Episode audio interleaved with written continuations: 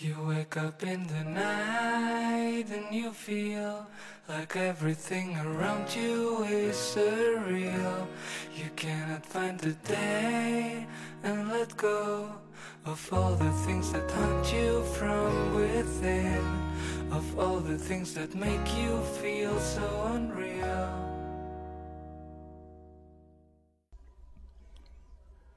大家好，这里是二七物语，我是主播剁椒。 大家好，我是老猫。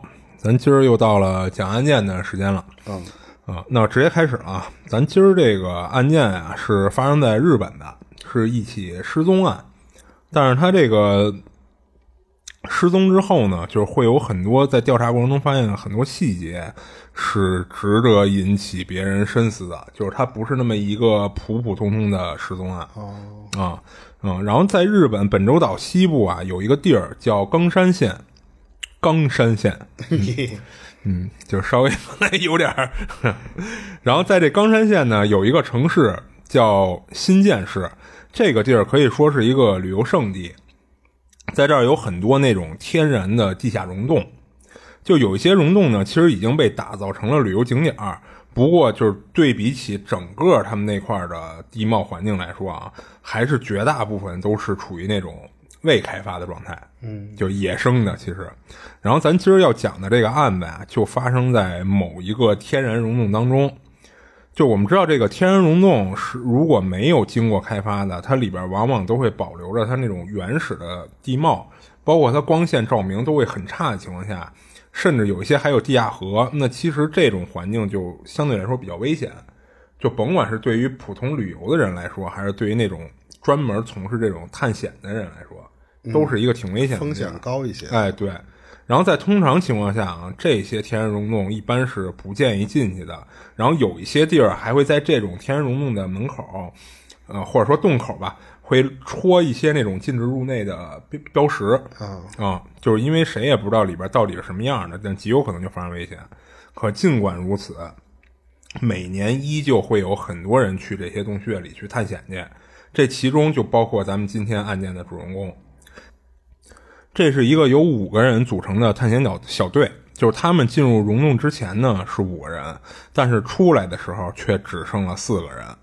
在零八年一月初。有一队由五个年轻人组成的探险小队来到了冈山县的新建市。这五个人呢，都来自高知县的高知大学。啊，哎，我记得好像是不是日本那边县在市上面？啊，对对对对。之前我搜那些东西的时候，好像看到过。啊，对对对对对，现在是上面。啊，是没错没错。然后在高知大学呢，有一个社团叫探险社。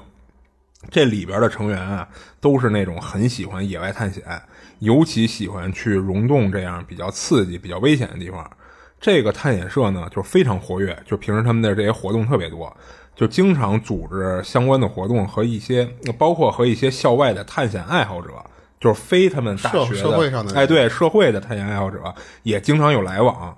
就粗略算下来啊，他们总共活活跃的成员有十几个。然后在事发的这个零八年初，他们组织了一次大型的野外探险活动，总共十几个人，分成了三组，每组四到五个人，就分别派到本州岛西部的几个县去指定的地点探险。就这样啊，就是咱今天的这五名主角就被安排到了一组，而他们的目的地呢，就是这个新建市的一个天然的地下溶洞。啊，然后我们来介绍一下这五个。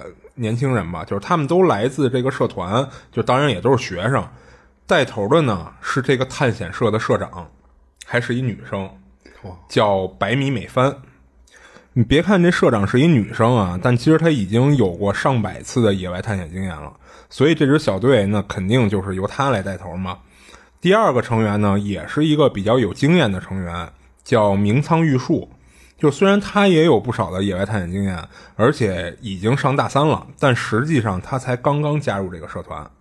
之前他都是自己跟校外的朋友一起去活动，单玩的。哎，对。此外呢，剩下的还有三个年级比较低，可能就是基本上都是大一，而且也是刚刚入社团的新成员。这仨人就是纯菜鸟了，他经验相对就特别少。但是也不是说一点没有啊，就是因为你想都是这种爱好者才会进入这种社团嘛，对吧？所以他自己多少都会去过。那么这其中呢，这个社长白米美帆是女生，其他四个呢都是男生。而其实也只有白米美帆一个是老成员，其他四个其实对于这个社团来说都是新成员啊、然后这个五个人的团体就是这么构成的。然后他们这次去探险的这个地下溶洞啊，人家也给起过一个就是学名，名字叫日野坂钟乳洞。就是它是冈山县的一个没有经过开发的天然地下溶洞，然后位置也比较偏僻。从这个新建市市区开车到这个地方需要两到三个小时时间。然后在这儿咱需要补充一下啊，就是日本的很多地儿，他们都会有一种类似于叫探险协会的组织。这组织是干嘛的呀？是一些探险爱好者，他们在去探险出发之前，都会到这个组织做一下登记。报备一下是吗？嗯，对，登记之后呢，这个组织会进行统一的管理和记录，告诉他们本地什么地方可以去，什么地方不能去，然后什么地方危险，什么地方相对来说比较安全。嗯啊，就正人家其实就是更正规一些。哎，对对对，这样的话，如果有有人在他们这儿登记完了，而且他们登记的时候会写一下，就我预估一下我这次探险我什么时候回来。那如果到点儿还没回来，那他们也方便去赶紧去实施救援去。哎，其实这个东西不能叫东西啊，这个组织或者这个协会，嗯，挺好的。哎，对，其实我也是觉着这个东西真的挺好的。因为我记得我上大学那会儿嗯。也有社团，但是那时候我们学校有点名儿的社团，我想想是哪些啊？就是那些什么什么？叫远行社，哎，就类似于啊，这名字我记不清楚了啊，就是类似就是这，是有很多学长他们要骑自行车，嗯。呃，不管是那时候我们那北京校区还是河北校区啊，嗯，一到放假的时候，从那个校区出发，要不就是骑到最东边儿，要不就是骑到最北边儿，啊然后这可能这一就不出暑假北京呗。这不是整个国家的最北边儿。哦，是吗？那你不出北京，这一不是上，那他骑什么呀？骑自行车啊？就可能你老远要用一暑假的时间去骑哦哦，之前我们听说这个社区的社团的时候，呃，学长他们已经从我们学校就河北那边嘛，嗯骑到过南边儿，应该是已经到最南了，但是不可能是极、最南极极南点啊，就有可能是，呃，广州、深圳、嗯什么，就是最已经很南边的那个方向了。嗯然后又奔过最东边，可能到到过哪儿哪儿。嗯我们当时去的时候，已经有新新的大一成员嘛，参加那个学校的那个社团了。嗯自己买自行车，准备暑假去，但是去没去成我。后来我就因为没关心嘛，嗯但那就很容易出问题啊。嗯，那你说你用的是暑假时间，学校其实是没有监管的对责任的。对，你这个时候如果路上出了一些什么什么东西，然后你出意外就是撞伤了，其实都好说。嗯你顶多就是说不管谁的责任，你先看病、治疗什么这些东西。但万一要是失踪，对是谁都不知道的。对对，你除非真是突然想到了，哦，他们其实去社团参加活动了，嗯。才能想到。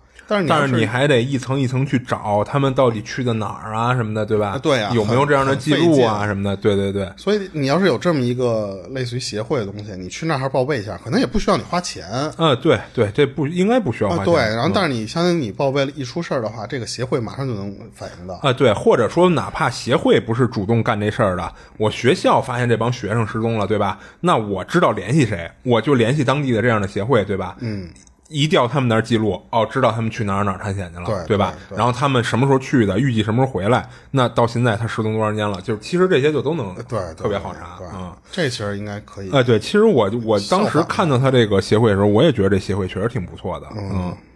然后当时他们五个就在去这个溶洞之前，就先在当地的这个探险协会做了登记。那探险协会呢，也了解了一下他们的情况，就比如说他们要去什么地方探险，然后大约大约去多长时间，什么时候回来等等。然后一旦探险完成之后，按照规定，他们还要在第一时间联系这个探险协会去报平安。嗯啊，那这五个人呢，当时也没打算去多久。那毕竟一个洞穴探险其实用不了很久，就是因为他们首先技术不过硬，就是一个爱好者，嗯，明白吧？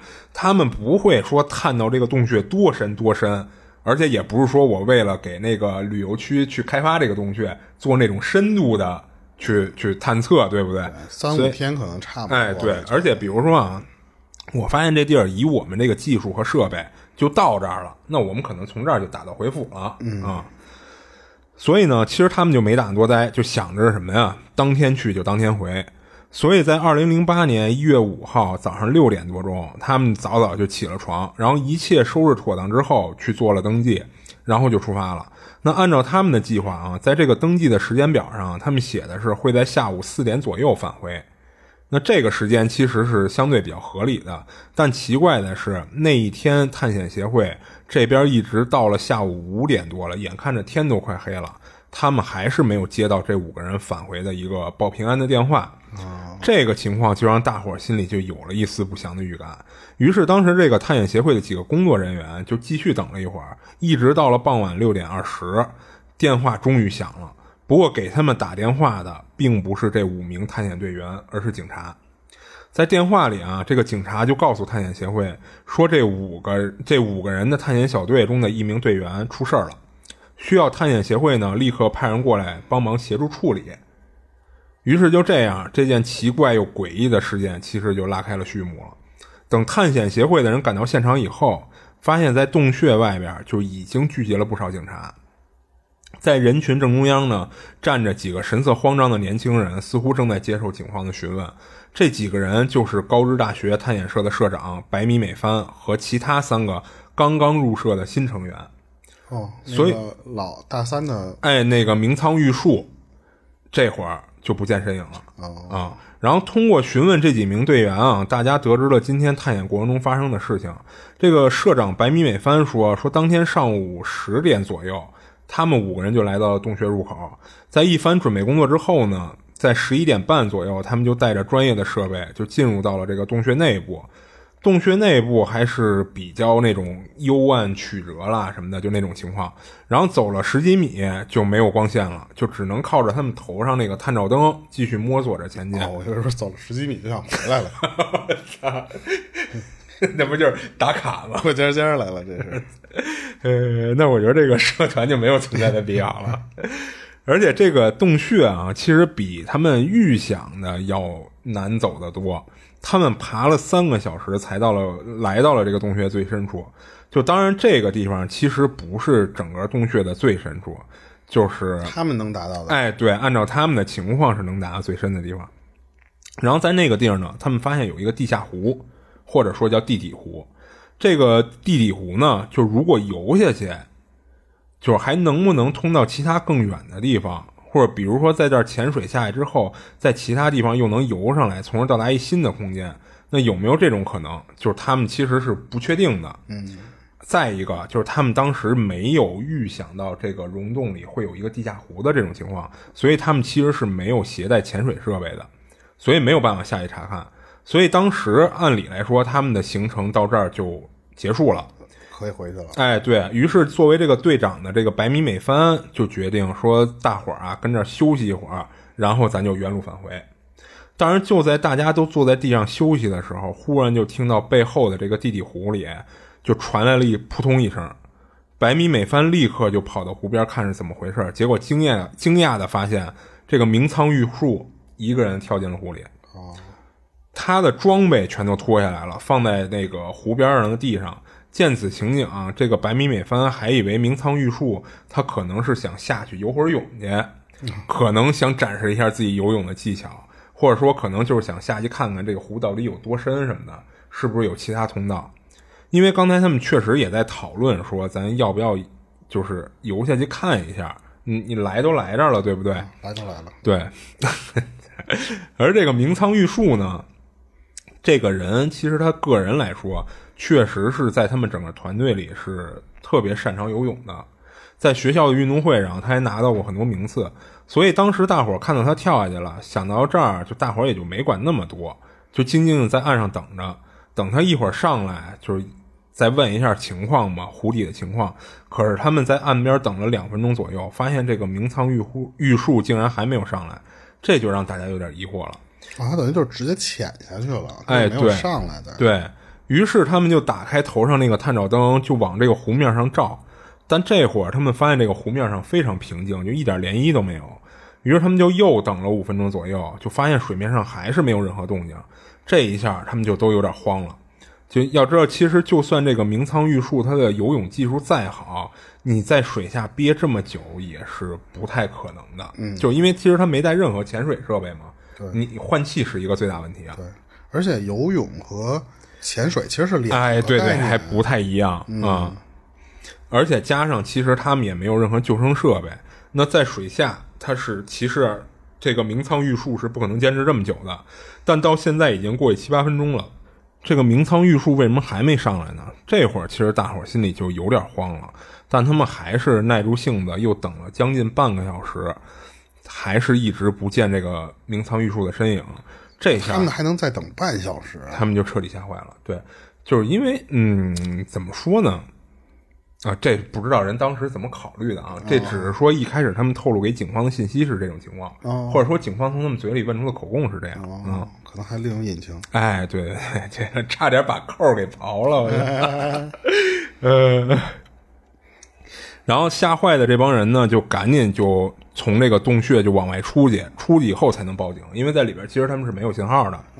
嗯，然后警察到那儿的时间呢是晚上的六点十五分，就是因为毕竟他们往出爬也要花费将近三个小时的时间，而警方在六点十五接到报警之后，又立刻在六点二十就联系了探险协会，所以当时探险协会到现场的时候，警方其实也是刚到没多久。那么在了解这种情况之后呢，警方就决定就立刻进入溶洞展开搜救。但是接下来这个搜救工作却远比他们想象的还要困难。经过调查得知啊，这个地下洞穴总长度大约有一点六公里。就别看这长度其实不算特别那长，很长了，其实。呃，但里边的路其实非常难走。对啊啊，它是就就弯弯曲曲不是人走路的那个啊，对对，因为它毕竟是一个天然的嘛你要。上蹿下跳的，对对对，而且你看他们进出溶洞用的都是“爬”这个词，嗯啊，呃加再加上里边那个照明不太好，是就是如果没有他们那个探照灯，就可以说就是伸手不见五指。然后刚进去以后呢，是一段就是特别陡的向下的斜坡，你稍微不注意，你一脚踩滑了，其实有可能直接就滚下去了。再往后还会有一有一段需要就是趟着水走的这么一段路，以及需要用绳索啊等工具才能顺利下去的小悬崖等等，就艰难到这种程度。然后别说是这五个年轻的探险队员了，就连装备齐全的这个搜救队也摸索了将近两个小时，才小心翼翼的走到了当时明仓湖哎对那个湖那块儿。然后来到这个地底湖的湖边之后啊，这个搜救队就通过专门的设备就测量，得知到这个湖的深度大概是在三十米。哦，嗯，就三十米就是已已经很深了，其极实极深了，对啊、然后湖面的宽度呢有二十米，呈现一个椭圆形的湖面。这会儿他们看上去这个湖面上确实就是一片寂静，连半点人影都看不到。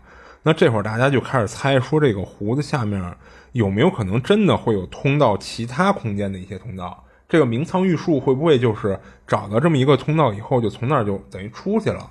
哎，他当时是在岸边把那个仪设备都脱了，啊、他其实脱的是自己那些呃攀爬溶洞啦什么的那些设他备。头灯还留着，头灯他没法留着吧？那他怎么在水底寻找？那就纯黑了呀！哦，那他应该是带一个能有照明的东西他这个里边没提到是吧？啊，没没有那那详细说那咱接着往后讲吧。嗯，就是你看，警方其实有过这种猜测，说会不会有其他通道？那这明仓玉树就有可能是当时在水下迷路了，或者说他真的是找到了这么一个地儿，就通往了别的地儿。于是几名这个搜救队员啊，就赶紧穿上了潜水服。你看，人家毕竟是专业的，嗯人家不潜水服。傻，这他妈三十米呢！我操！是，然后就跳进湖里进行水下搜索，就发现这湖底下啊确实别有洞天。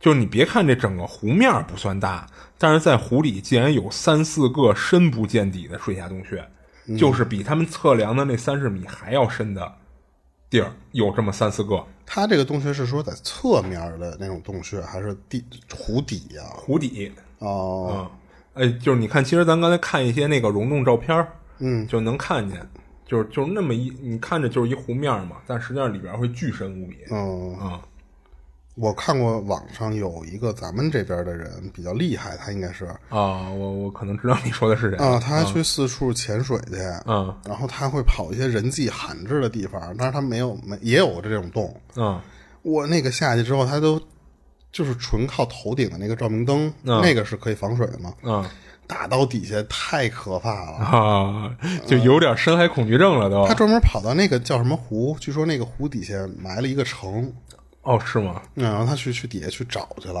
啊，不过那个就最后咱聊啊，行了行。然后警方发现这些洞穴啊，但一时半会儿也不知道这些洞穴到底通到哪里。然后用手电筒或者说探照灯往里照呢，又因为实在太深了，其实是照不到底儿的。那即便他们是专业的这个搜救队员，其实也不敢这么贸然的就深入进去去查看去。嗯，这会儿无奈之下呀，他们只能是先在这个湖底的四周查看了一番，没有找到这个明仓玉树以后，就先返回到了岸上。然后到此呢，经过对这个水下的搜寻，确实是没有发现明仓玉树的踪迹。就当然不排除他可能是钻进了那些水下洞穴里了，并且可能要不然就是通到别地儿，要不然就是在里边发生了危险。他如果纯在水湖里没跑到那些洞里的话，他的尸体其实会浮出来的。哦，那那也不，假如啊，他那个洞穴有可能不是直上直下的啊啊，啊，对他比如说有一些那种弯弯绕往里拐，嗯如果明仓玉树下去，他觉着卡在那个地方了。哎，对他，如果他觉得这个地儿能通往别地儿，他可能会往里游。嗯结果最后发现，比如说是一死胡同，嗯他死里边了，那他就其实就卡在那儿出不来了。嗯嗯，这水下的搜索没有结果，而偏偏在这个时候，搜救队还发生了意外了。就一名年轻的搜救队队员在攀爬一处陡峭的悬崖时，不小心从五米高的地方摔下来了，这就把大家吓了一跳。就所幸没有造成什么严重的损伤，而此时也已经是晚上将近十点钟了。因为大家对这儿的地形啊，就其实都不是特别熟悉，人家是野生的嘛，对吧？再加上差点发生二次事故，于是大伙在商量之后决定，这搜救工作先暂时告一段落，等第二天重新调整之后，比如说在一些新的设备或者怎么着的，再重新进行搜救。那在这之后的几天时间里呢，就是源源不断的有很多新的搜救队员加入，随之而来的就还有更加的专业的搜救设备。搜索的范围也从这个洞穴本身扩大到了直径三十公里内的整个山区，因为就像之前咱猜测的那样啊，这个湖底的水下洞穴也有可能是会通到其他洞穴里的，就比如从 A 洞穴通过这地底湖，它能从 B 洞穴出来，嗯，对吧？所以搜救队当时啊，对周遭的其他洞穴也做了大量搜寻，但是一直都没有结果。就无论人们怎么找，始终都找不到这个明仓玉树，就哪怕是他的尸体也没有找到。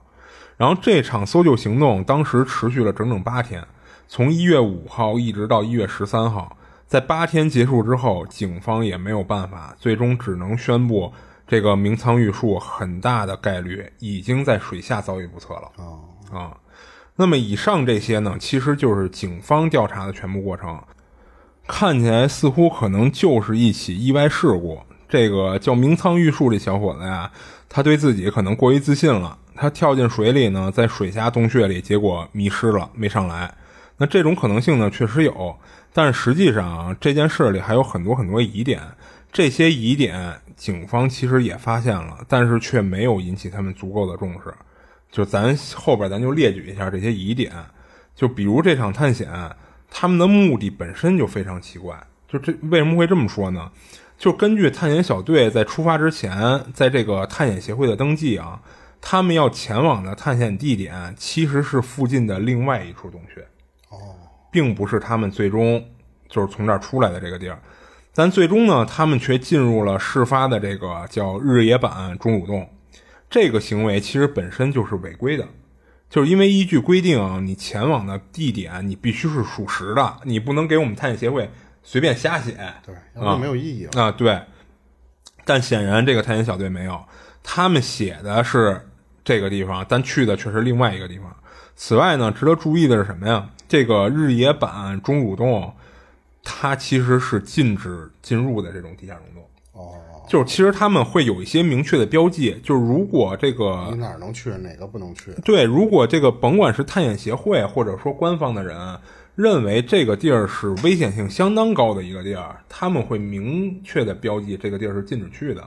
嗯，而且会在这种地儿的出入口那个地儿摆放一些禁令、禁止标牌儿。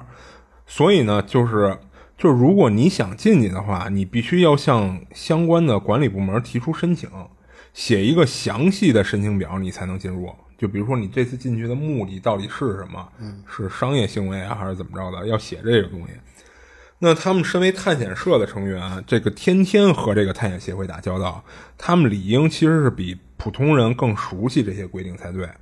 然后，就算他们真的不知道有这些规定，那其实，在那个洞穴的洞口是有一个禁止入内标识的，那个标识上面也写了一些明确的话术，说要想进洞必须要提交申请，就他们肯定是能看到的。那到到底是什么原因让他们就是无视了这些规定，就非要进这个？日野坂中武洞呢？就针对这个问题啊，警方曾经问过这剩下的这四个人。首先是这个白米美帆，当时是这么回答的：他说他们一开始啊，确实打算去的，的确是附近的另外一个洞，就是他们登记在那个协会的那个洞。但当时当他们到达那个目的地之后啊，发现了附近有一个叫这个日野坂中武洞，一看这洞口啊，还有一个禁止入内标志标标示。这帮孩子们就越不让进，他们就越想进，而且他们这个社团人其实都有共同的爱好，就是喜欢刺激。所以当时五个人一商量啊，就临时起意说，干脆啊，咱们就去这儿得了。所以就进了这个日野坂中武洞。那这个回答其实看起来好像挑不出什么毛病来，但是他却在为之后的一些疑点其实埋下了伏笔。然后这个案子呢，其实他嗯，要想就是聊清楚，是需要比较大的一个脑洞的，因为这最后其实是一个无头案。无头案，呃，就是悬案，悬或者说悬案，就是他没没破了，就是需要咱自己做一些就是推测和揣测嘛。然后其实这里边有很多细节，就是又其实能引发出很多的可能性。然后这件事里其实还有什么样的疑点呢？就为什么说他们当时临时起意进的这个野坂中武洞，这个啊日野坂中武洞这个解释会为之后留下伏笔呢？就是咱之前讲过，就是经过八天的搜救，这个搜救队仍然没有找到这个明仓玉树的踪迹，于是警方呢就只能宣布这个明仓玉树很大概率已经在地底湖中遭遇不测了。根据其他四名队友的描述啊，他们进入这个溶洞的时间是在中午十一点半，大约在中午两点半左右抵达了那个最深处的地底湖。他们整个的路程花了三个小时。那最后他们报案的时间，警方那儿的记录写的是傍晚六点十五分接到的报警。那咱就可以算一下，就是他进洞和出洞都要花三个小时。六点十五报警，说明六点十五出了洞了。然后六点十五再往前推三个小时，那其实可以得出，就是当他们离开地底湖的时间，就是下午的三点十五分。对，对吧？就是等于他们从那儿开始往洞口这边出，对不对？而当时他们抵达地底湖的时间是两点半。也就是说，他们在地底湖那儿停留了两点半到三点十五，就是总计四十五分钟，对吧？那这段时间里发生的事儿，其实就是这起案的最重要的核心了。可是进洞之后，到底发生了什么呢？其实除了这当事的四个人，谁都说不清楚。根据就是他们这四个队员的说法啊，说在这四十五分钟里，明仓玉树谁也没有通知的情况下，他自己一个人就跳进了湖里。而且他没有采取任何的安全措施，只是把登山设备留在了岸上，就连衣服都没脱。那显然，其实这是一个不符合常理的。对对对吧？你说，你谁跳进游泳会不脱衣服呀？嗯，对吧？而且他又是，其实按照他们的说法啊，这个明仓玉树是想要到这个湖底去探查一下有没有其他出口的。那嗯，按常识都知道，你越往这个湖的底部走，你压力越大。那你身上如果穿上衣服，那其实这个对你的负担就更重了，对不对？嗯啊。然后，其实我们可以想象一下，就案发时间是一月五号，是一冬天，对不对？而洞穴里呢，其实会比外边更加的阴冷。然后这个明仓玉树在没有任何安全措施的情况下，他就这么就一个猛的就跳进了一个未知的湖里，那这显就是有点不太合理了。那这种行为，就按照常人的思维来讲，那这哥们就有点神经病了，对不对？对，除非是他想自杀，否则不可能会说有其他理由促使他这种行为出现。那首先啊，就是没有任何证据能表明这个明仓玉树是神经病，而且也没有任何证据能表明他在这件事的前后有过自杀的倾向。嗯，所以那那还有一种可能性是什么呀？就是这四个人的口供会不会有问题？嗯，这个明仓玉树呢，咱简单介绍一下啊，他学习成绩还是挺不错的，就是在班里人缘非常好。就除了探险社之外啊，他还参加了动漫社、围棋社，就等等的很多社团。他的家庭呢也非常和睦，他父母健在，就根本没有任何原因会促使他自杀的这种情况发生。所以，那如果明仓玉树既不是神经病，他也不会自杀，那就像咱刚才说的，那会不会就是其其他那四名队员在说谎？然后这个其实，咱仔细的回顾一下之前一些细节，能发现确实有不少地方它不太对劲儿。嗯，第一点呢，就是之前咱提到那个在探险协会的登记，就是他们登记的是另外一个洞，对吧？说自己临时起意才去了这个日野坂钟乳洞，但事实真的是这样吗？那会不会是他们其实早就计划好了？最初他们的目的就是去这个钟乳洞，这个日野坂，然后假装成或者说跟警方说是我是临时起意才改的这个方向。其实他们要想进这个日野坂钟乳洞，咱刚才也说了，要去相关部门提出申请嘛。而这个申请就是会非常的细致，非常复杂。他们要留下每一个成员的个人信息，就因为它这个洞啊，它除了一个是危险，还一个是它其实是登记在册的，属于一个保护地区，或者说叫保护景点儿吧。嗯，啊，不不，也不能说景点儿，那叫自然风景区吧，保护自然风景区，对吧？嗯。所以这个申请其实很复杂，但相对的，如果他们就是去一般的地方探险，就没有这样限制，只需要在那个探险协会那儿登记，写一个，比如说什么什么剁椒老猫，然后再留一个电话，然后再写一个大概他去的时间、回来时间就可以了。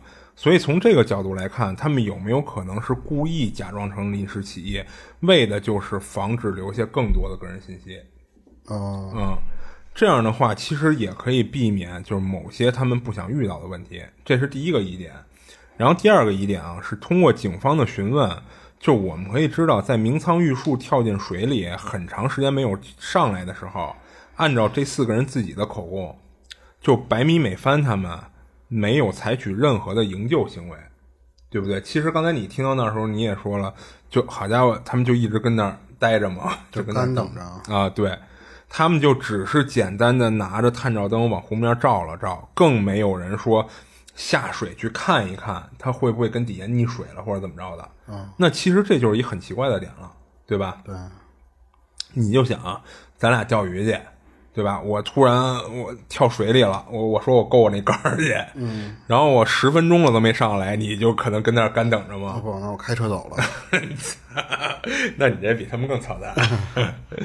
所以嘛，就当时在岸上的这四个人里，就除了白米美帆是个女生之外，她有可能不方便。但是其他那三个新队员当中，有两个人其实经过调查发现他们的水性还是不错的，不是说那四个人都是旱鸭子，你明白吧？那现在队员下水之后，半天不上来，这两个水性不错的人竟然没有曾经尝试过下去看一眼吗？这点就特别奇怪。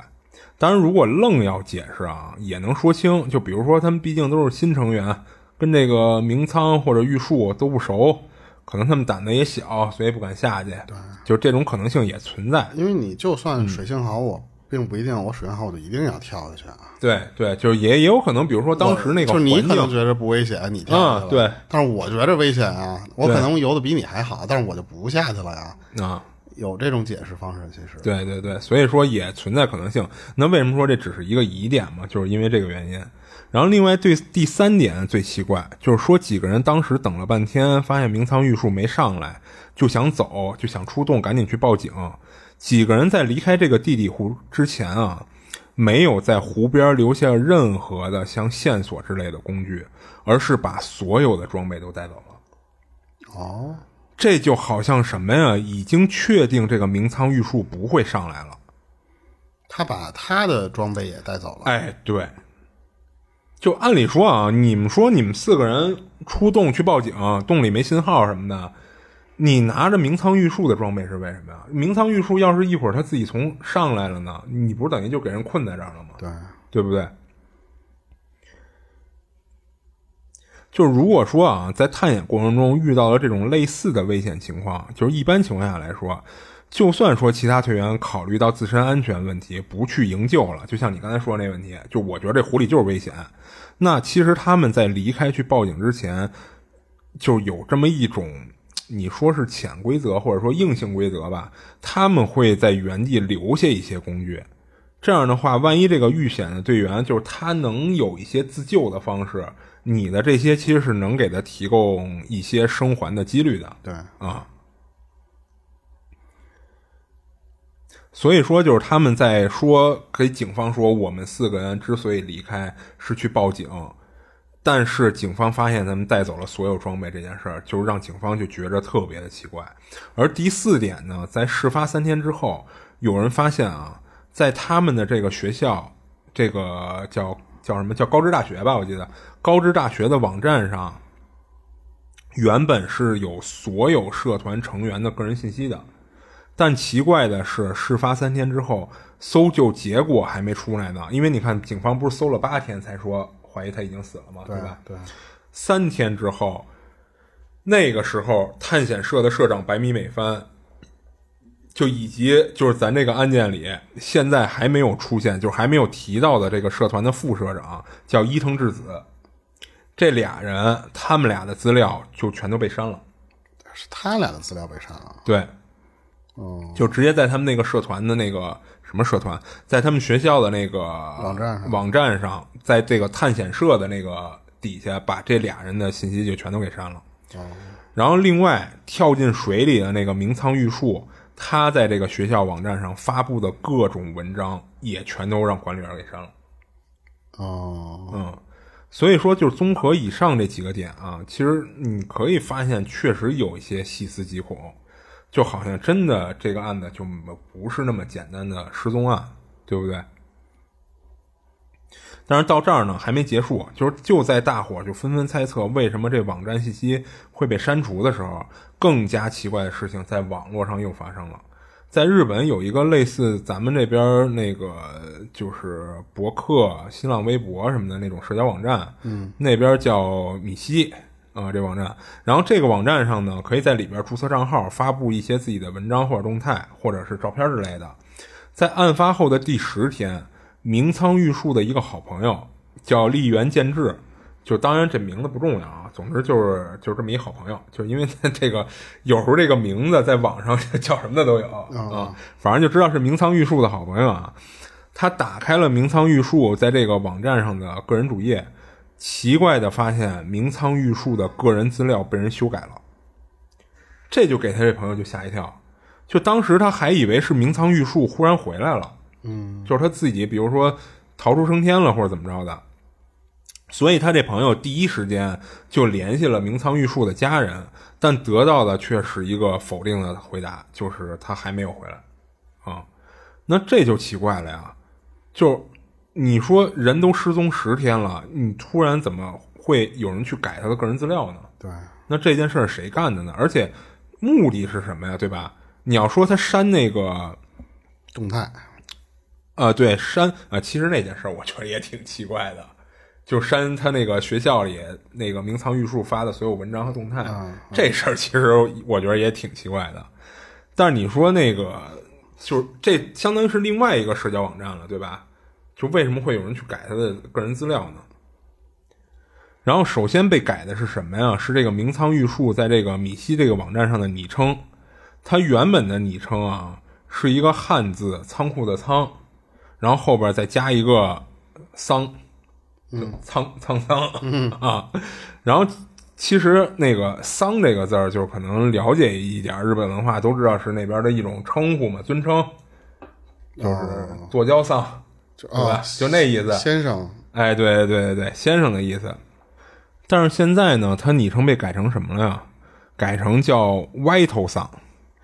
这个 “vital” 其实 是外来词汇，就是对于日语来说啊，就是英文单词 “white”，外湿潮湿的不是不是 white 白哦哦啊，就改成了叫白先生，其实可以说是嗯啊，所以这也是让人想不通的一点。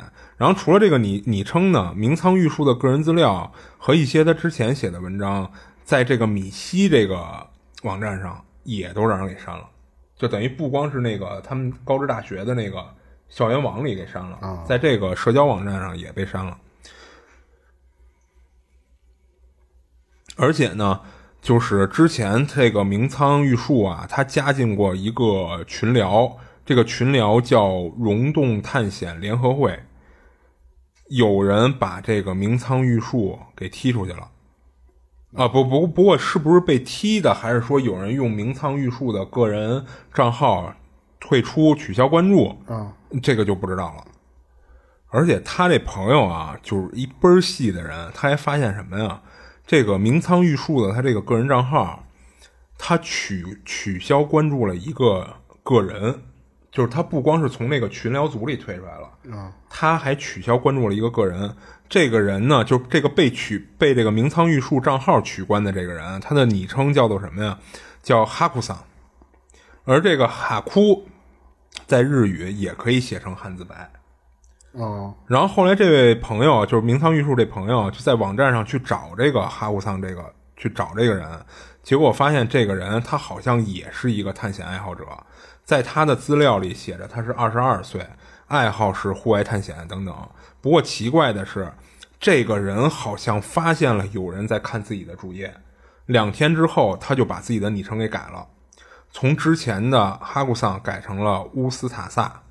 而且他的个人资料也全都给删掉了，啊，变成了一片空白，包括他自己曾经发过的一些文章动态，全都给删了。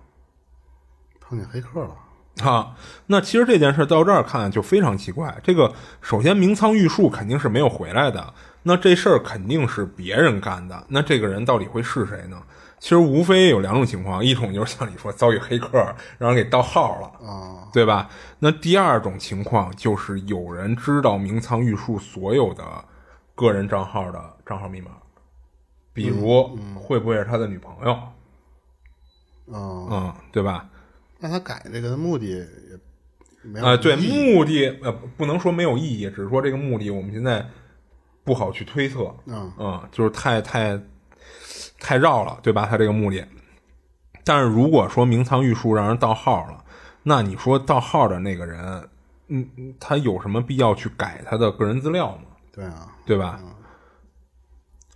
所以就是对比于被盗号的这种可能性啊，我更倾向于是有人知道他的账号密码，而且是跟他关系很亲密的一个人。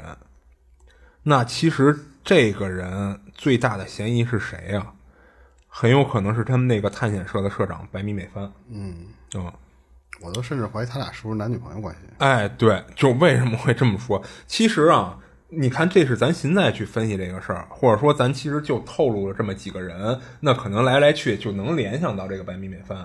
但是在当时这件事儿里，很多人都没有把这件事儿的矛头指向这个白米美帆，就很多人都联想不到这个事儿会跟他有关系。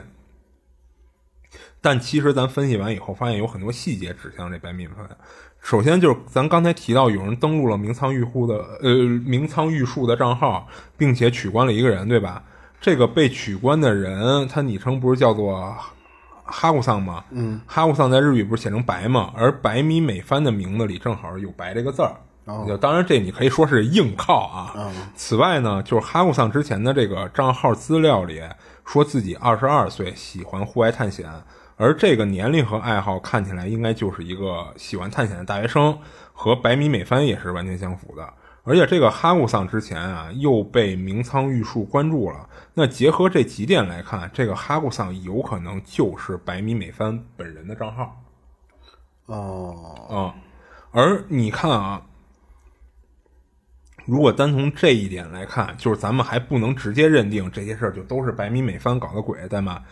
就虽然说这个白米美帆确实是有动机，他可以登录就是明仓玉树的账号，并且取关自己，就以此来撇清自己和明仓玉树的失踪有关系，就防止大家把这件事儿就联系到自己头上，对吧？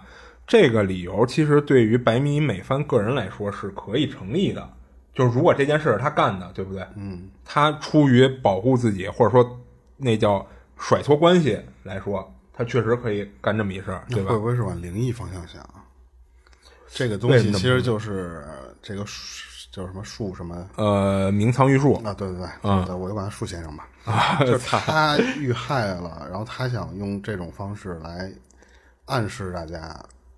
我之前我改成了这个哈库桑的这个名儿，嗯他不就可以写成白吗？那就是暗示大家跟那个白有关系。啊然后这个就是往灵异方向那边想了。啊，就是等于我自己的灵魂来告诉大家怎么破这个我案子。死我死的冤，啊我得给你弄死我的，对吧？对啊，但这个就就咱可以后边聊灵异的事儿啊啊，就是然后你看咱之前说的什么呀？就是就是你想明仓玉树，他可按理说啊，应该不是被盗号了，因为你没有什么明确动机指向盗号这事儿。那他账号密码知道的人，就是咱不是说了吗？会是一个关系特别亲密的人。那他作为一个男的大学生，那他关系特别亲密的，肯定不会有人把账号密码告诉自己爸妈吧？对，对吧？就尤其是这种发表自己自由言论的这些东西，对不对？嗯啊，那极有可能是发给自己，呃不是是他自己的对象或者说女朋友，嗯，会知道他账号密码。那其实这一点啊，那会不会像你说的，这个白米美帆实际上跟这个明仓玉树就是这种恋爱恋爱关系，啊只不过呢，大家都不知道这事儿，就是他们没有公开，可能，嗯啊、那如果这么想，那如果这个明仓玉树的失踪或者说死亡跟这白米美帆有关系，他又能知道明仓玉树的账号的情况下，他确实有可能干出这么一事儿。那其实对于这个问题啊，就当时很多人就觉着也考虑到这点了，会不会这些事儿全是白米美帆干的？于是呢，就开始去问这个白米美帆，你跟他到底是不是情侣关系？你们之间是不是出现了一些什么问题，导致出现了这场意外？就看似是意外的事件，但是呢，白米美帆在明仓玉树这件事儿之后一直保持沉默。就社团内的很多成员啊，就对他们俩的关系也表示说不太清楚。咱之前提到了一个人物，就是这个探眼社的副社长，叫伊藤智子。这个人呢，就是他在社交网站上其实非常活跃，而他曾经在自己的个人主页上啊发表了一条这样的动态，是这么写的：说社长怎么会跟明仓玉树那个经常受欺负的男孩在一起呢？嗯那不就是在暗示了吗？不是，这都明示了吗？啊、为为什么这么说呢？那什么叫在一起？他指的在一起是在一起出出发，还是在一块儿了？在一块儿啊，我觉得他肯定是在一块儿。啊那我觉得他这个副社长发表这条动态是什么意思呀？有可能是由于当时社会上的言论，怀疑明仓玉树跟白米美帆之间的关系，导致这个副社长出来发他的那个意思是否定的意思。哎对哦哦，就是认为明仓玉树就是一个窝囊废这么一男孩儿。我以为是他在抱怨他们俩怎么居然在一起了呢？但你不觉着他这种动态的声明，就好像有点此地无银三百两的意思吗？嗯，你你就说实话，你说这事儿跟他有什么关系啊？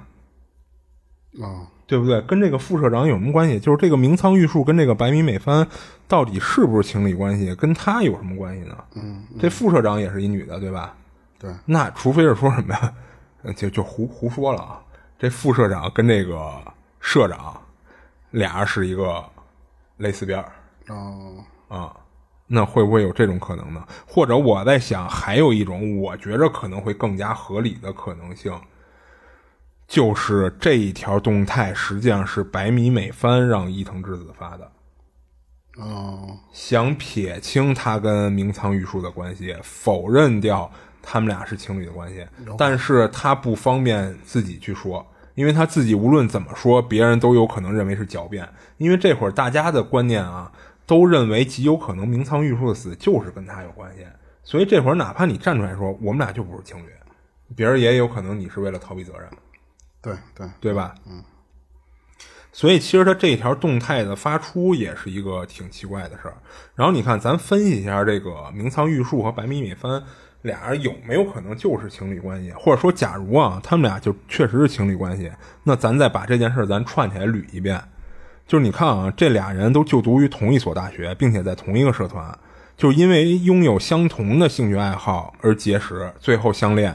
但他们一直呢比较低调，然后知道人并不多。就当然这也不重要，既然他们是情侣，那么探险活动自然而然的就被分到了一组，对吧？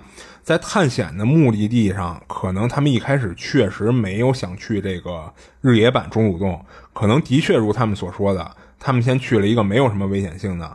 但是后来呢，发现有这么一个被禁止进入的天然溶洞，所以可能是出于他们毕竟还是孩子嘛，出于这种爱冒险、寻刺激的这种想法。就想进去探险一下，所以他们去这个中野版，呃，什么，呃，日野版中武洞，有可能确实是临时起意。但没想到呢，他们进去以后发现这个洞穴里边的危险程度和艰难程度是远远超过他们预期的。就虽然最后他们有惊无险的就到达了最深处的那个地底湖，但在到达地底湖以后啊，他们很可能或者说是这个明仓玉树。很有可能确实是想在，比如说白米美帆就是自己女朋友，在自己女朋友面前表现一番，想潜进去看看到底能不能找到通往其他地儿的这么一条通道，这样他对他们探险来说，不是等于是更刺激的一个点吗？嗯啊，甚至有可能这个事儿出以后都是一个值得炫耀的事儿，对吧？所以呢，就这个水性最好的明仓玉树就跳下去就查看了，可没想到这个明仓玉树在水底下的时候，可能由于这个。那当时不是警方探查了有四五个那种深不见底的洞穴吗？他有可能就迷失在了那些洞穴里。他可能那种地方是有暗流的。哎，对，最终没上来啊，或者说等到他发现这个洞比他想象中还要深，他想返回的时候，他可能已经没有这个储备的氧气量了。嗯，对吧？那最终最终呢，就导致这个明仓玉树在水底就淹死了。那这样肯定其他四个人当时就吓坏了，因为他们觉着。如果就照实说这种情况，有可能他们会因此受到牵连，对，嗯，比如说负一些法律责任什么的。然后毕竟是其实有可能是他们怂恿这个明仓玉树下水的，就不一定是明仓玉树自己爱表现下去的，嗯，啊，因为比如说咱一商量一决定说去探一下吧，那谁去探呀？那肯定是里边水性最好的，嗯，啊，所以他们可能是担心有这种连带责任，所以决定一块儿隐瞒这个事情的真相。甚至我怀疑，嗯，如果要是有阴谋的啊，嗯，会不会就是这几个人怂恿的明仓玉树下去啊？呃，就是大家都推举，哎，你你下去，你下去。啊，不是你的意思是说他们就是想，不是，就是无心之举。你都你游泳最好，你你要是男生，你下去你下去啊？对，我刚才说就这意思嘛，并不想害他。啊，对对对，就是不是说想害啊，但是没想到出意外了。然后这种情况下，如果警方探明了这个情况的话啊，他们确实要负责任。对啊，那你是要负责任，所以他们其实就完全编成说他自己跳下去了啊。而且你再看他们那个，咱之前提到的其中一个疑点，就是他们回到洞穴外边报警的时候，拿走了明仓玉树所有装备。嗯啊，那我觉得这种无非就是两种情况，一种是他明确的确定了。这哥们上不来了，他肯定淹死了。另一种情况就是，他们不想给他留下任何活下来的机会。还有一种可能，我觉得是，如果这个事儿是他们怂恿做出了人命，可能在慌张之下就就啊就一股脑的先都拿走，赶紧走这个地方啊。对，但是你不管，如果要是这种情况，就是真的是意外的话。那不管是不是那个叫什么百米美分是的那个那个账号，嗯，他没有删这个，反而现在是一个多此一举的事儿了。啊，就是你说，其实他不应该删。就如果真是他做的话，嗯，就是你你可以这么捋这件事儿啊。咱俩是男女朋友啊，然后呢，因为这个事儿，可能我的真实情况是我和加上那几个人一块怂恿你下去了，嗯。然后你死了，你死了之后，我们几个就跑出来了。但是可能慌张的时候，连带着把你的装备也带走了啊，或者不管叫慌张还是有意的吧，嗯，把你东西带走了。那这个时候，我给你伪造成的是一个意外死亡，对。那别人知道我跟你是不是男女朋友关系？是不是最重要的？就算咱俩是男女朋友关系，但是你这也不能成为一个定罪的。对你是一个意外死亡，对，那也跟我没关系啊，对不对？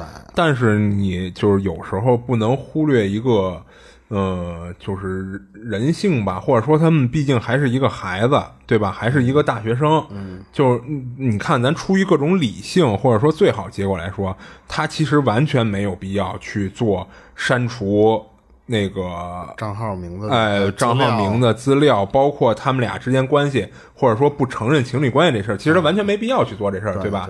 他即使公开透明了，就我们俩就是情侣，那又怎样呢？对吧？你有什么证据能证明是我给他害死的呢？对不对？台湾的那种腔调又怎样？嗯，但是呢，那你你有时候得考虑人性。这个白米美帆她毕竟是一小姑娘，或者说可能她想当时过于敏感了。对对，极有可能就是过于敏感了。她担心这个明仓玉树，或者说其实有可能。他们真的是有责任的，嗯嗯，所以他才会有这种担心。他想撇清所有的关系，对对，所以他不希望让人知道明仓玉树跟他是一个情侣关系，嗯，所以他登了明仓玉树所有的账号，删掉了那些文章，因为那些文章里有可能能让人看出他们俩这个情侣关系的，对对对对，包括你看他取关的那个账号，他为什么除了退掉那个探险社的群聊组以外？取关了，只取关了那么一个账号，那这一个账号证明肯定跟这案子有关，对不对？啊，再加上之前人分析的那个案，那个账号的昵称那个白字和白米美帆那个白字，那其实有可能真的不是硬关联了。嗯嗯嗯。反正最后这个案件，最后警方是没有一个破获的结果。呃，对对，嗯，就是其实啊。嗯，就是咱这些做的都是推测，这个也不是说官方给梳理出来的这么一个可能性，对吧？就当然网上就也有民间有一些呼声比较高的对这起案件的一些其他版本推测，然后其中有一些版本啊就比较吓人，有些比较离谱。有一种呼声比较高的说法是什么呀？说其实这是一起提前策划好的故意杀人事件。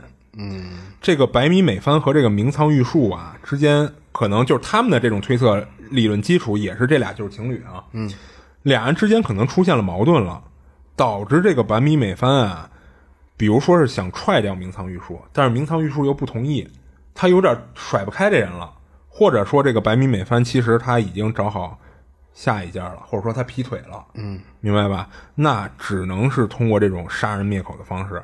于是他伙同了其他三个成员，策划了这么一次探险，又故意假装成临时起意，进了这个最危险的日野坂中武洞，最后把明仓玉树推进了湖里，把他害死。其实我觉得还有一种可能，我觉得都比他们推论的这个靠谱。更啊，我以为说更。更离谱了！我就是，如果你要是最开始我就奔着是他是谋杀的目的想的这个结果啊，他们为什么先去报备的 A，然后去的 B？嗯，会不会就是他们在 A 做的这件事儿，然后假装去成 B，或者说就是真的为了这件事再去一趟 B 的那个地方？所以为什么警方找不到那个 B 处有明仓玉树的尸体？是因为那个尸体其实，在 A 的某一处已经被他们给藏起来了。哦，但这个其实，嗯，你要这么说的话，有一个问题，就是警方其实到最后，他把这个搜索范围从那个地儿扩了三十公里，嗯，几乎就把那座山上所有的溶洞都搜了，嗯，也没有找到。就如果说他们在比如说别的溶洞里发现了明仓玉有尸体，那极有可能就是你推测的这种情况，嗯啊，但最后他们其实整个都没找到，那。因为是这样，你如果要是想谋杀他，在这个湖里边杀他的话，嗯，你首先一个女的大学生的那个年龄，嗯，你是不知道这个湖里边到底有多深的，啊，对。那你如果要是你就算知道这湖三十米，嗯，我谋杀了把你弄到湖里，那你那个尸体是能浮出来的，嗯，警方随随便便就能搜到了。对，你就算给他坠石块，咱们之前不是说过吗？那个石块其实。你只要不是非常专业的绑他的话，他也有可能会脱绳儿。而且说实话，那个湖就虽然三十米深，咱刨去那些就是不知道多深的那些小洞啊，嗯嗯，他就那么直接给他扔下去坠湖里，你怎么可能那么巧的进到那些洞里，对吧？对。所以那警方只要潜水人员一下去搜救，立马就会看到这个他的。除非是一什么情况？你这女的是一海王，我操！你跟海王的那个身材似的，砰！你举着这尸体到水底下，你找一洞，啪塞进去出来，那要不你没法解释一个女生是如何就是把她给还能就是背离尸体下潜到那么深的地方，再藏在一个洞里的话，对，所以她这个尸体很有可能就不在这个洞里。但是恰巧她藏的那个地方，可能警方在别的地方没有搜到，或者是要不就是还有一种可能是什么呀？还有类似的这种溶洞的地方，警方嗯就根本没有想到他可能在 A 的那个洞的尸体，嗯，他光去搜这他们玩的这个洞了，所以别的洞可能会有一些类似的这种布局的地方，嗯，他能藏在那个地方，但是不至于这么深啊。然后警方没有没有仔细查，忽略了这个地方。啊，但是就是你像咱推论，咱一般是不会把就是中间某个人的失误作为一个推论的原则在里边，对吧？因为呢这样的可能性就太多了，咱就没法推论这事儿了。所以其实以咱目前看到这些疑点和分析来说，我觉着不太像是白米美帆故意杀这个明仓玉树，对，极有可能就像咱俩刚才说的，其实是一场意外我觉得最开始就是意外，然后他就被卷入那几个洞口的那个暗流里，啊，对他，相当于作到最深处了。对对对，因为咱们从湖面上看那个湖是不动的，是安静的，但是它水底的那个暗流可能是四通八达的。对对对，可能就因为这件事儿之后呢，白敏有一番觉得，哎，这个他是我的女男朋友，然后你们肯定会第一时间怀疑我，那我就先把我的痕迹都删掉。虽然这是对个意外，对。但是我没有证据能表明这个事儿真的是一个意外，因为所有的情况都是我和那几个学弟学妹学弟吧，嗯，他们反馈的，对。所以就是我为了让我心里踏实一些，我把关于他的事儿全取消，就对，所以我觉得他这个行为这样，就是咱俩分手了之后，我就不想看到你的那些东西了，我就 给删掉。对恰好呢，你拥有我的这个账号，那你可能就会在我已经不在的时候，你登录我的账号，把我自动首先取关了，是，删一些东西，不想看到那些东西了。对我觉得可能更多像是这样。对对对，就是其实他这个动机不一定说是什么我是故意杀了，为了撇清罪行，对吧？他极有可能就是图一种心安，对，因为对吧？这个东西啊，不是一个假设的问题，就是他这个很有可能是一个二十多岁的女大学生想象不到的经历，所以她就可能会在慌不择路的时候，她会内疚啊，会什么的，但是她会选择用这种眼不见为净的方式，她觉得有效的方式去弄，结果就弄成了一个特别悬疑的事儿。对嗯，我觉得是啊，对。然后其实网上也有一些那个。就是比刚才咱说那种更脑洞大开的推测，就是有一种说法说，其实他们压根儿就没进那个溶洞，嗯，是在外边把人给害死了。那不就跟我说的那种一样？哎对在某一个地方，反正他给埋了。哎，对，就是你，你看啊，你警方是搜了这个山的三十公里了，我压根儿就没在这山上杀他嗯嗯，是反正在就这个地方只是一个虚晃一枪，啊让你们觉得这个我们其实是在这儿出的意外，但实际上根本就不是这个第一案发地点。啊！对，当然就是这种推测就只能是脑洞大开了，就是因为没有任何指向性的证据嘛，对吧？嗯然后到了今天，其实这个明仓玉树的尸体还是没有找到，而这个白米美帆这些人其实早就顺利毕业了，嗯啊哎，其实那个你这讲完了吗？啊，其实讲完了，嗯，我我之前我看过一个美国那边的一个案件，嗯它的那边的地地形地貌啊，它不一定是水下溶洞多，他们是那种，嗯，也是洞穴，但是那个洞穴可能就是在在美国那种就是高速公路边上全是沙漠或什么的，类似于那种地儿，它那儿多出一个小小小鼓包，然后你顺着那个小鼓包进去，底下是一个巨深巨长的洞，嗯就是那种那种设设计。他们那个案件当时是怎么着啊？是，嗯，也是差不多大学生到毕业的这个年龄，嗯。他们那个小小时候就开始在那个洞玩，嗯。那个洞吧，就就大家都已经混得非常熟了，非常熟之后就觉得没什么劲了，因为好比啊，我小时候就跟我哥他们就老跑这几个洞，就没劲了，慢慢的互相就不玩这个了，嗯，然后再长大可能就各有各的生活了嘛，直到有一天。这个发生事情的这个男的，因为家庭聚会又碰到了这些以前的哥哥们，然后聊到什么爬爬爬洞的那个经历，他们说，哎，说那边有一个什么什么洞，但是那个洞现在不让进，嗯。就是类似于咱们说的门口立一牌儿，啊。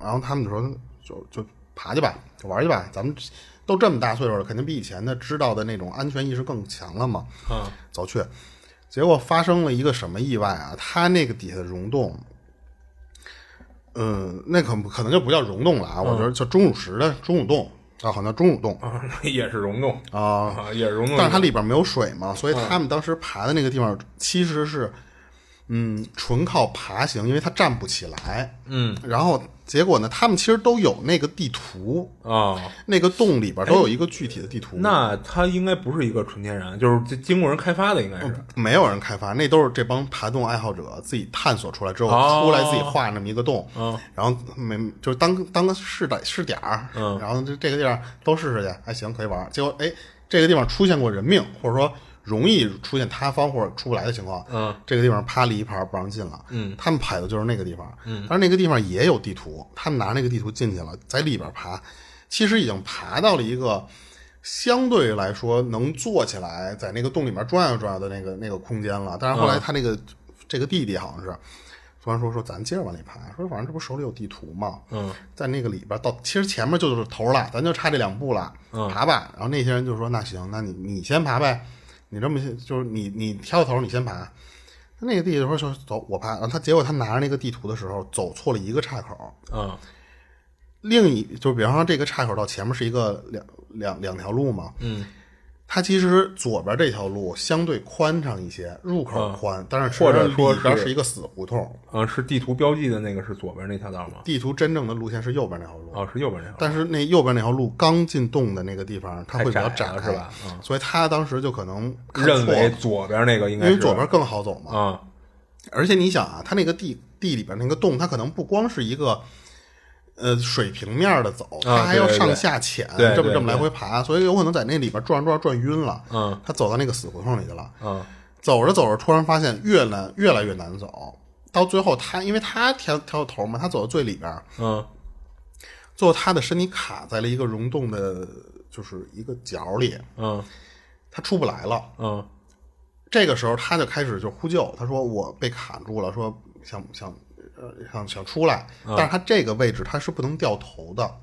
啊，你明白就得就倒着退出来。对你只能倒着退，但是倒着退他这个时候使不上劲儿了，啊而且他这个时候相当于你完全把这个洞口封死了，啊那个他头的这个空哦，间就慢慢就没氧密闭空间了。嗯他的那些兄弟姐妹们从后面想拽他出来的时候，嗯一拽卡的更死了，而且他那个拽还反而会把他的肋骨什么的可能给、给伤勒折。嗯最后他们就慌了，他们就就就说那赶紧的，这找人出去救援去。那个幺幺九吧什么的那种，他们不是能救援吗？嗯找那些人来。那些人来了之后，他们都爬不进去。你想啊，他们原来为什么？他们之前好像是爬过那个地方，嗯，就这帮小孩儿，嗯，但是那个年龄是他过那个地方是不会出问题的，啊但是你成年了，那个体型变大之后就卡到那儿了嘛。嗯。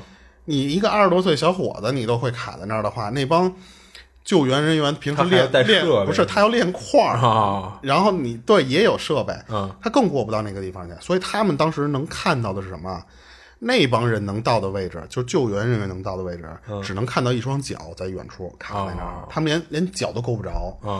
后是用了各种方式，都是说想套套住那个脚，然后往外蹬，但是蹬不动了。嗯。最后就实在没辙撤来了，知道那人肯定死在里边了。哦。最后那个男的就是活活憋死在憋死在里边对，他生生的给自己卡成了一个秘密空间。嗯。当时我就看完那个，我本来是想那个当一个案件讲的，嗯，好像因为我发现好像外国很多这种探险往这种溶洞地方跑，对，然后我当时我一看，我说这个爬的，我最开始脑子画面其实就是像你刚才说的那种溶洞，就是进那跟水帘洞似的，啊我也是那种，但是没想到他后来他说就是从头到尾，其实他没爬多长时间，啊就已经是你需要就到头了就是前后你都容易磕着头，而且我还有一个地方没讲是，其实他当时卡的那个地方，嗯，有一个九十度转弯他如果不是自己能退回来的情况下，别的救援人员是根本就伸伸不过手去，因为你可能能通过镜子反光看到那儿有一双脚，嗯。但是你那个手是完全套不套不到他的。嗯。呃，然后那个其实是一挺经典的一个美国爬山意外，呃就是爬爬洞意外。其实有一个就是跟这个爬洞相关的一个特别有名的恐怖电影，嗯，黑暗侵袭》，只不过那里边是里边有一些洞穴人什么的，啊，就那种就是，各种那什么。你说这个，我前一阵儿还看到一视频，嗯那个男的我不知道他干嘛啊，是在一个山的，就是那种大石块中间有一个碎缝儿，嗯但是那个碎缝深不见底，特别黑。嗯，他拿了一个仪器顶在了这两个石头缝中间，这石头是一个一体的啊。嗯，然后中间裂了一大大缝儿。嗯，他拿那个东西顶在那儿之后，他就跟那种道具似的，啪一拧，那玩意儿啪就能撑住那个。啊，我知道。他在那儿干这个呢，其实，然后这只手机是就这只手拿手机录这个事儿。后来他其实完全没有在意，但是等他后来回回来发这个视频的时候，嗯，他说就是他自己没有没有感觉出来，他后来就是觉得有点奇怪，他传上来了嘛，嗯，然后他说你们有没有看到那个缝儿里边有个人？哦，然后最后他有人通过那种截图，然后调高亮度，嗯，能看到他当时漏的那个石头缝因为很深嘛，到里边就是纯黑，但是你能在黑之前的那个位置的时候，嗯，他在撑这个东西之前，其实那个地方如果你要不说是个人的话，嗯。你能看见他在岩，他比岩石多出一块来，他的皮肤是和岩石是一个颜色的，小灰白人的那种感觉。哦，然后他在拧这个东西的时候，他手不在动嘛？嗯，他那个手机其中的一个角度也正好拍到了那个人从石头缝里探出半张脸来。哦，然后你能看到模模糊糊的画面是类似于外星人的那种小小灰人儿或者是那种地底人，就是特别没有血色的脸，但是你能看出一个。黑的眼眶，嗯，露出来半张脸，这么横移出来了。然后他因为手机也在平移嘛，嗯，你再下一个镜头就是那个东西回去了，哦，它是有一个动的东西，但是很有可能是那个里边石头的结构造成了那个东西像是一个人脸，你知道吧？它有可能那个东西就是一个石头结，因为它是一个石头被劈成一大缝儿。那它伸出来的是个什么东西？它有可能是当时他的手机在移动。哦，造成造了错觉，是里边那个东西你拍的东西在动的一个错觉哈。那个其实就扯远了，对对？但是这种意外探险的这种案件，其实在国外特别多啊。是因为国内说实话，好多东西是不让你玩的啊。对，我记得当时说是咱们国家唯一合法的狩猎项目是钓鱼，就是他就你就不会再出现什么狩猎时候跑到深山野林里碰到那些啊。对对对。你这边还有要讲的吗？呃，其实没了。然后，当然后来就网上还有一种言论啊，就跟那个副社长扯上关系了。咱之前我不是也说了吗？嗯，那副副社长发那条动态，我认为可能更多的是那个呃白米美帆让他发的。嗯嗯，对吧？但其实还有一种言论是说，那确实是他自己主观意识他要发的，而他发的可能性极有可能就像我之前说的。他跟这个白美帆有可能是蕾丝边的关系，或者说他单方面的喜欢这个白美帆，啊，但是他发那条其实可能也是出于想替白美帆洗清跟这个名仓玉树之间，他又不能明说，就是就好比什么呀？就是我们俩其实就是拉拉，嗯，但是我可能社会不太接受嘛，或者什么的，我不能挑明了，但是我只能发这么一个暗示性或者什么的，就是。白米饭怎么可能和那种人在一块儿？呃，对对，其实就有点那意思。嗯嗯，对。那你这边都完了？啊，我这边都讲了。那今天咱们这节目就可以到这儿了。啊，这里是二七物语，我是主播剁椒，我是老猫，下期见，下期见。